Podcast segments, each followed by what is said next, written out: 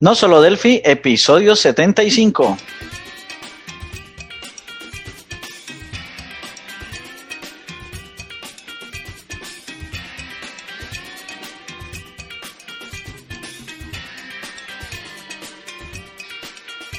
Bienvenidos a nosolodelphi.com, el podcast, el programa donde hablamos, entre otras cosas, de Delphi.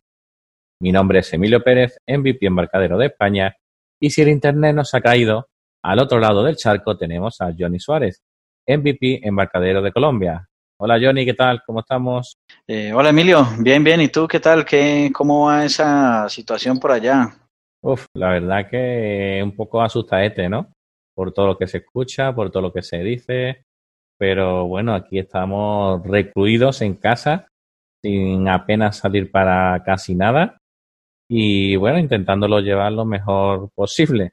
¿Y por allá cómo está la cosa? ¿Cómo está el ambiente? También, también asustados y bueno, con el, con el tema pues eh, en, en, vivo, ¿no? Eh, pues afortunadamente, digamos, se han empezado a tomar medidas, pienso que mucho, muy rápido, o sea, mucho más rápido de que en otras partes. Eh, pero, pero pues sí, todo el mundo está a la expectativa. Eh, todavía no hay cuarentena, digamos, como así como tengo entendido que hay allá en España. Pero, pero sí, todo el mundo está caído. Cuando uno se encuentra alguien, de pronto nos hablamos lejos, de lejos. Eh, eh, bueno, sí está como tensionante el, el tema por acá también, ¿no? Sí, pero bueno, por lo menos allí hace más calor. Aquí estamos esperando que llegue ya el calor como agua de mayo para ver si baja un poco el, el virus. Sí, se supone que en, en, temperaturas más bajas es que se propaga más rápido, ¿no? Eso parece.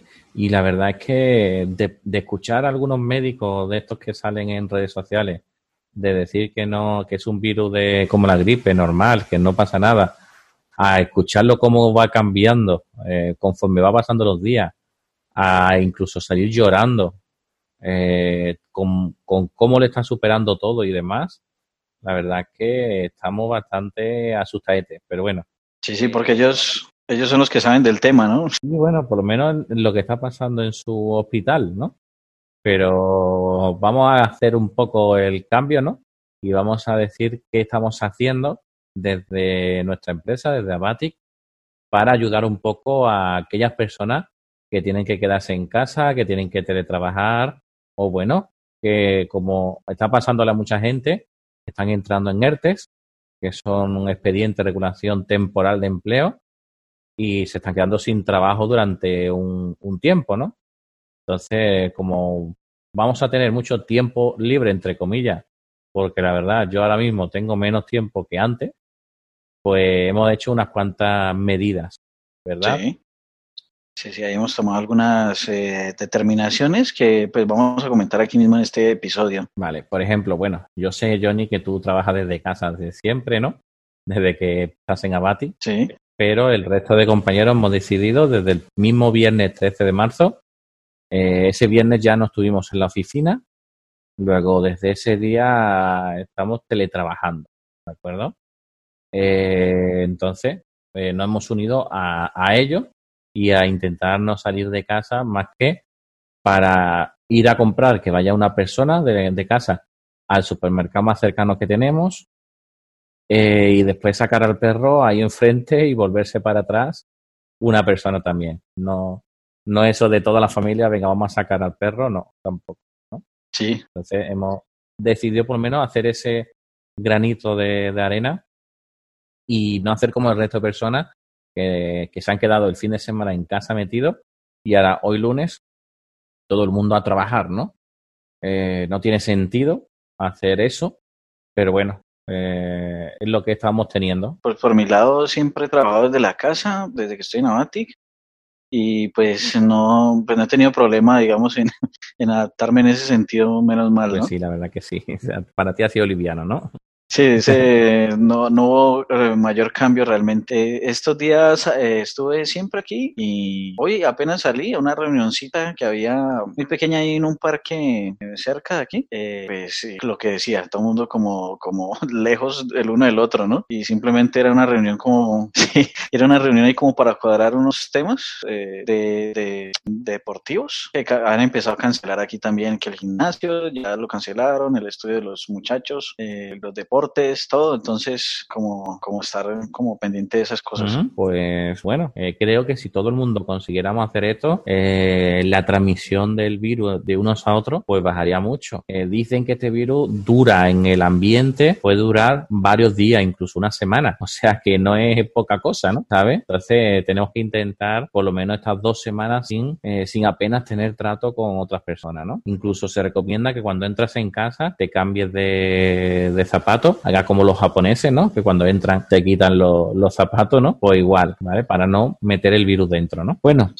además de eso, ¿vale? También eh, hay una iniciativa que, hemos estado viendo en redes sociales y demás de empresas de formación que están poniendo su curso de manera abierta durante un tiempo, ¿vale? Eh, eh, son cursos que siempre han estado cerrados y ahora mismo pues lo han puesto de la mano de todo el mundo, ¿no? Entonces, lo primero, estábamos haciendo una página web, la de la empresa, en inglés y hemos puesto el curso, el curso que teníamos ya preparado de alta disponibilidad y demás, pues lo hemos puesto de manera gratuita entonces, eh, entiendo que aquí en el podcast, pues poca gente eh, estarán interesados en ver un curso en inglés, ¿no? Pero lo hemos activado en este curso y la verdad que muy contento con él. Sí, sí, es el, curso de, de Postgres, ¿cierto? Estamos hablando de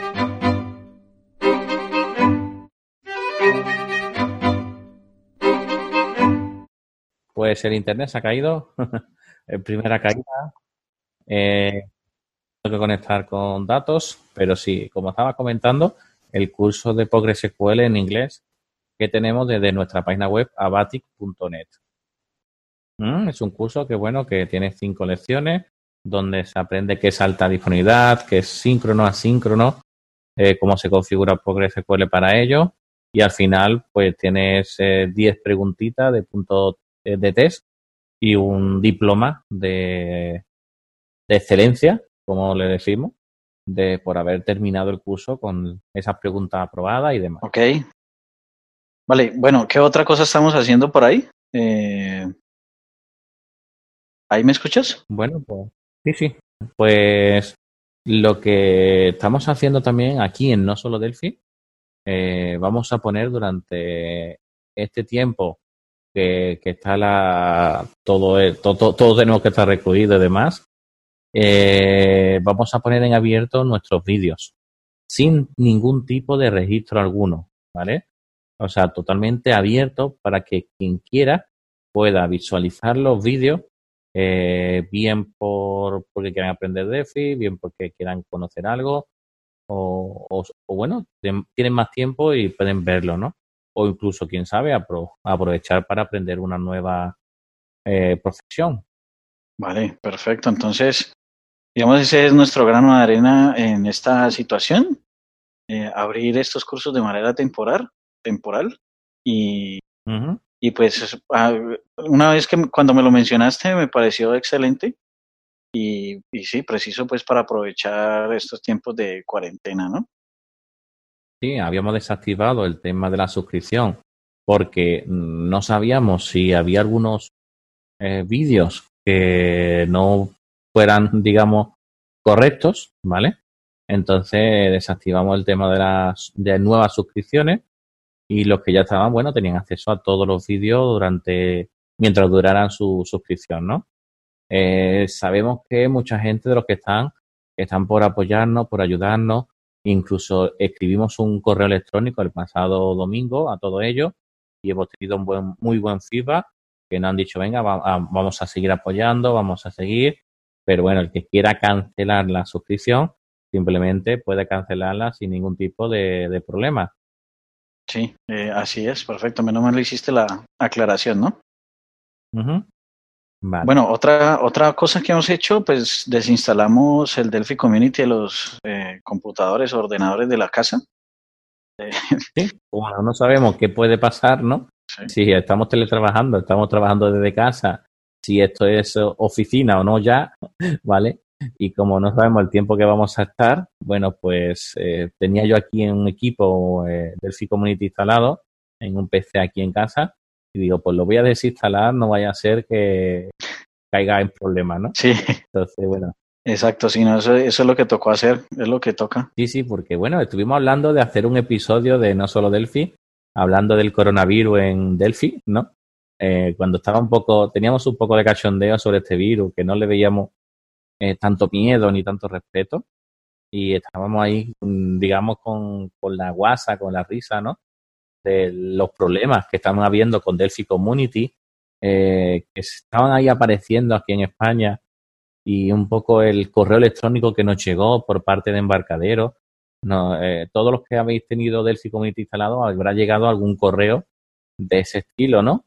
De si lo estás utilizando, tenga cuidado con la licencia, etcétera, etcétera, ¿no? Entonces, bueno, asustó un poco ese correo y íbamos a hacer un poco especial a él, ¿no? Pero bueno, ha venido todo esto del coronavirus más fuerte todavía y hemos decidido pues simplemente hacer aquí ese tip en cosas que hemos hecho sobre ello. Sí, exacto, sí, ya, ya cambió la, la digamos, eh, eh, la forma de, ver la situación, entonces pues nos toca cogerlo de una forma más seria, sí, La verdad que sí. Eh, también en el resto de, de suscripciones que tenemos, pues lo que hemos hecho es poner 15 días gratis de acceso a los cursos, ¿vale? Entonces, bueno, son 15 días en los cuales las personas, pues sin que se le cobre nada, pues tendrán acceso a todos los vídeos, todos los cursos de una suscripción que tenemos llamada todopogresql.com y van a poder ver todos los cursos, todos los vídeos de, esa herramienta, ¿no? Entonces, bueno, creemos que con, con estos pequeños detalles, pues que más gente puedan estar aprendiendo y formándose en estos días porque creo que somos de los pocos sectores que podemos decir que podemos trabajar desde casa.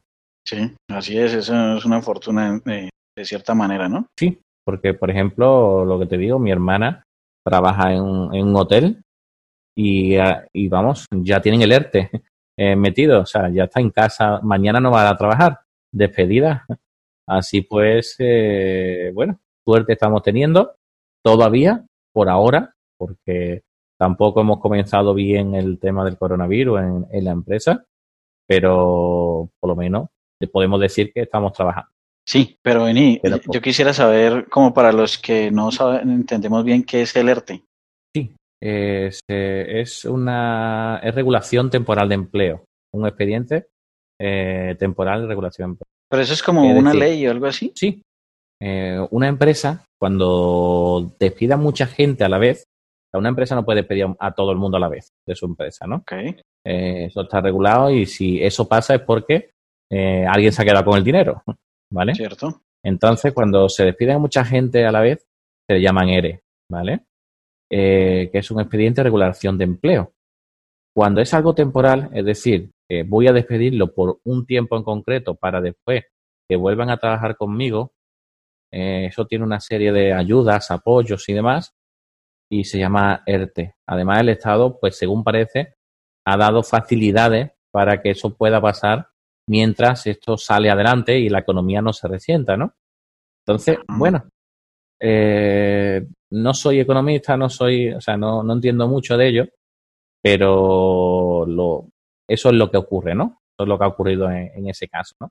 Entonces, bueno, eh, por eso digo que suerte estamos teniendo, entre comillas, de poder trabajar desde casa en nuestro caso, ¿vale? Y yo tengo doble trabajo, ¿vale?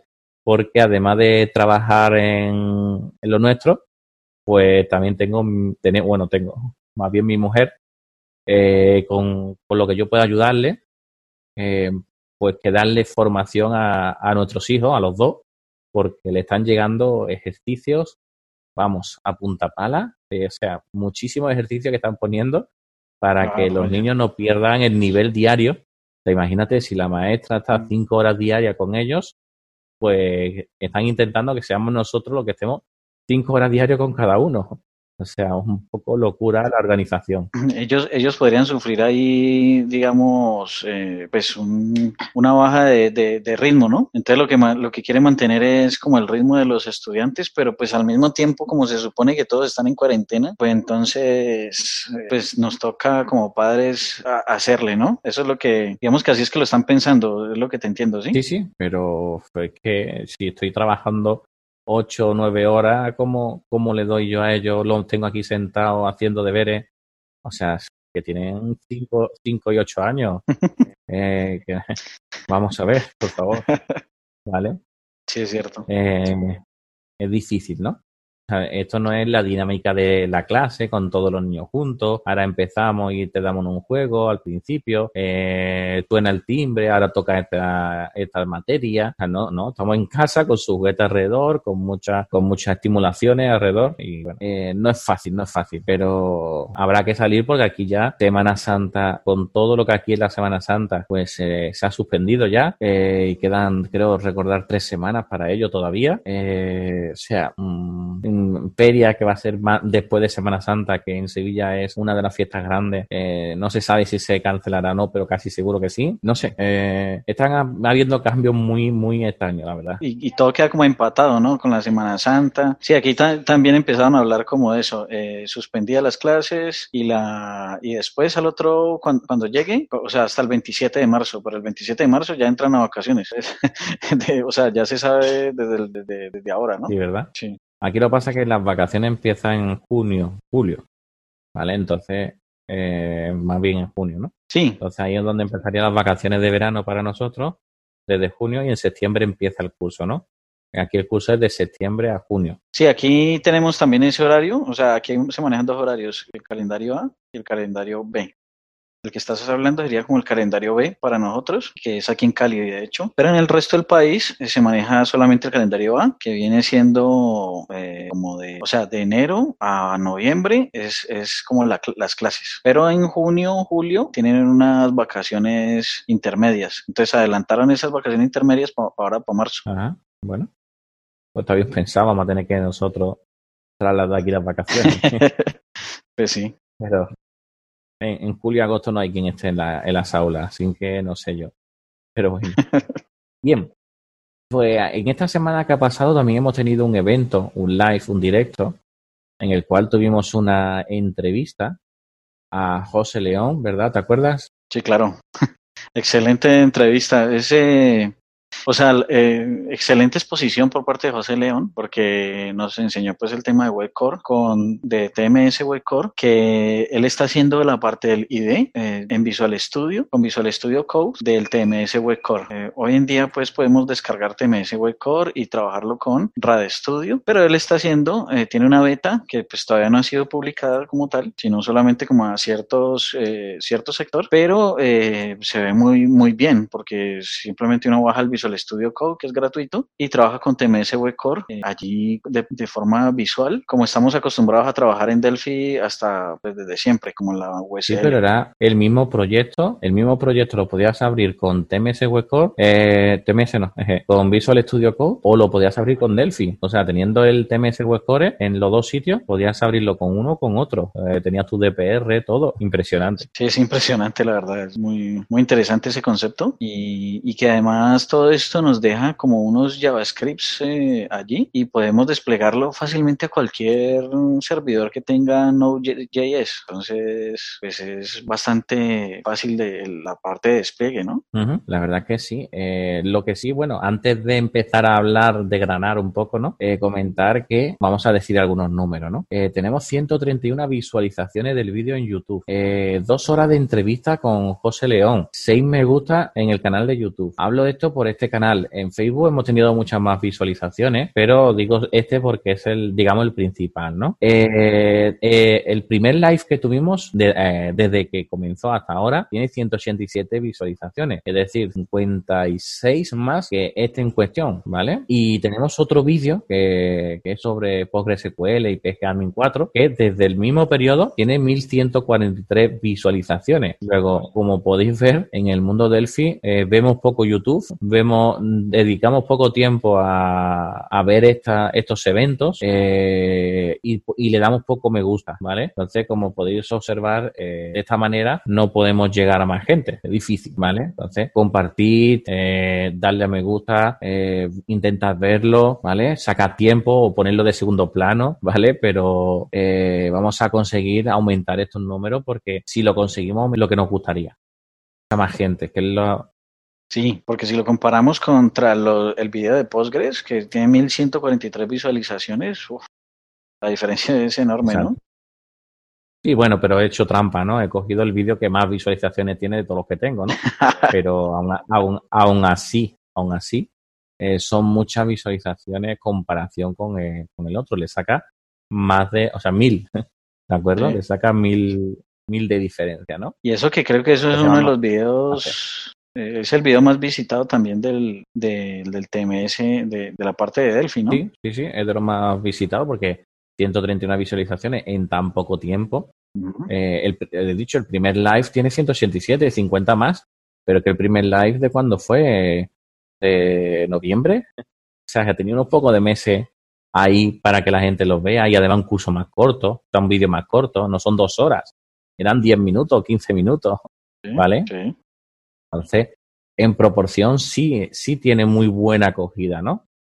Pero tenemos que conseguir más. Así pues, ahora vamos a explicar un poquito qué pueden encontrar en el vídeo, ¿vale? Sobre lo que has comentado del JavaScript, eh, cuando se trabaja con Angular, cuando se trabaja con, con estos lenguajes modernos, ¿no? Que usa TypeScript, eh, lo que hace es que programas en TypeScript, que, que digamos es un lenguaje de programación JavaScript tipado, eh, que es una, digamos, podríamos llamarle evolución de Delphi, pero realmente no evolución, sino que la misma persona que escribió Delphi, Sharp y en este caso TypeScript es la misma Entonces, hay muchas similitudes entre los tres lenguajes, ¿no? Eh, bien, pues cuando tú escribes en eso, el resultado lo que hace es que te da un JavaScript, ¿vale? Y ese JavaScript es ejecutado a través de un HTML. Un HTML forma parte del comienzo de una página web y en él podemos hacer importaciones de JavaScript y de CSS, ¿no? Entonces, eh, teniendo todo ello, pues vamos a poder crear una aplicación JavaScript que al final JavaScript es lo que le da eh, interacción, lo que le da movimiento, lo que le da programación a la página web y después el CSS el que le da el color, la forma, eh, el, etcétera, etcétera, ¿no? Entonces, eh, si unimos todo ello, en este caso, lo, digamos, lo interesante que tiene este TMS Webcore era eso, que tú lo generas, le dabas a generar y en el, la carpeta HTML que mostraba José León, salía ahí ya la salida que tú eso después lo copias en un Apache, en un engine, en cualquier servidor web, lo ponías y funciona.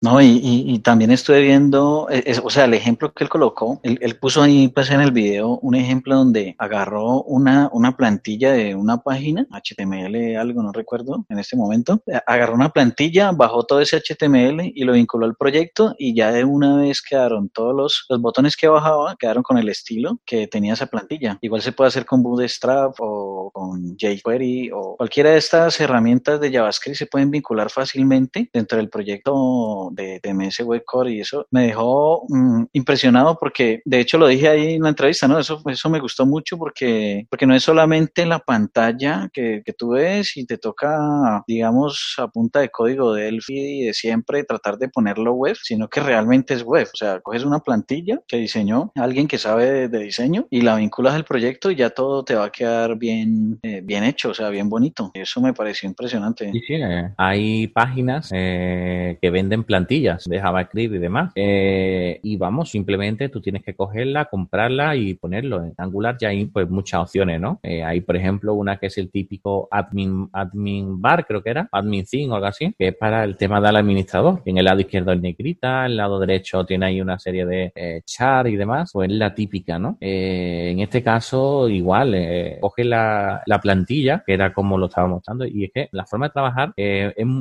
se me hace muy parecida a la que tiene Angular, a diferencia del tema visual, de poner un botón y que se vea en ese sitio, de poner un panel y encima un edit. O sea, quitando esa parte, eh, que no lo suele tener nadie, ¿vale? Eh, quitando esa parte que es la, digamos, el valor añadido que da esto, el resto, pues lo mismo de, del otro lenguaje. Y además estamos escribiendo en Pascal. O sea, mmm, me parece muy, muy interesante esto. Eh, para darle un empujón a, a Pascal sin tener que aprender, también es importante, sin tener que aprender algo nuevo, porque es lo mismo el DPR, el PAS, el DFM, la, la misma VCL, no FireMonkey, sino VCL. Sí, exacto. Y no, y no solo es como el tema de, de, arrastrar, ¿cierto? Sino, sino, sí, o sea, lo que dices, el tema de, Pascal y sino también, a ver, ¿cómo, ¿cómo lo digo? Como la experiencia, según lo que vimos ahí, la experiencia de, nosotros como usuarios del sistema, eh, ver, o como usuarios del ID, trabajar como se ha trabajado toda la vida en Delphi, o sea, ya sea que lo hacemos en RAD Studio o con el Visual Studio Code. Ya estamos acostumbrados a arrastrar de aquí y poner acá, estamos acostumbrados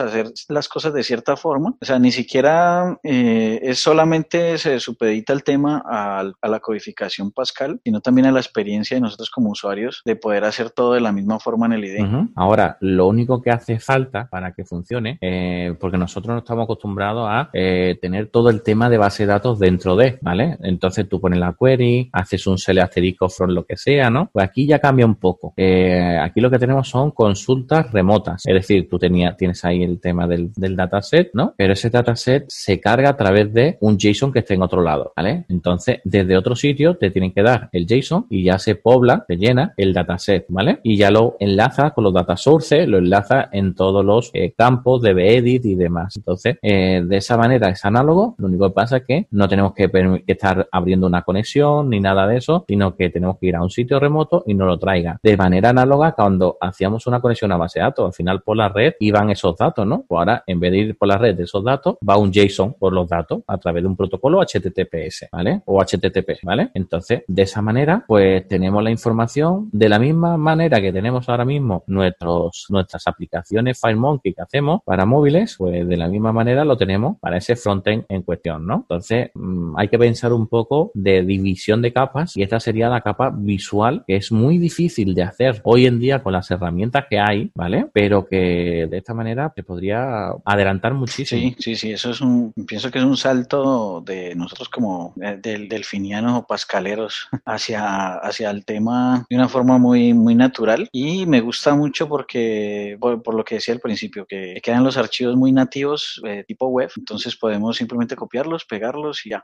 trabajar con ellos en la parte de despliegue, ¿no? Ahora, en el lado de servidor se pueden hacer cosas, sí, se pueden hacer cosas, pero yo no le vi eh, una conexión directa a la base de datos desde el propio IDE de, Visual Studio Code, ¿vale? Pero a lo mejor desde el TMS Webcore, eh, de Delphi sí existe la posibilidad, no lo sé. Entonces, bueno, habría que, echarle un vistazo, pero dudo mucho que haya una conexión directa a una base de datos desde el propio módulo de servidor, ¿vale? Eh, he dicho el de frontend, ¿vale? Pero también se puede generar un módulo de por detrás eh, de, de, tipo servidor donde en vez de ir por un servidor web iría a través de Node.js, Node.js, que sería el, digamos, un servidor de JavaScript, un motor de JavaScript, ¿vale? A nivel de servidor, ¿no? Entonces, nos comentó que también existe esa posibilidad, pero eso, hablando sobre la tecnología actual que hay eh, de temas web, pues sería parecido a, a ExpressJS. ExpressJS se utiliza sobre todo para generar eh, APIs JSON, ¿vale? Entonces, eso se podría hacer, pero no sé yo cómo, ¿vale? No lo sabría, si alguien lo sabe, que me lo escriba, eh, cómo conectar desde ahí a una base de datos para traer el JSON que tú quieres. Interesante.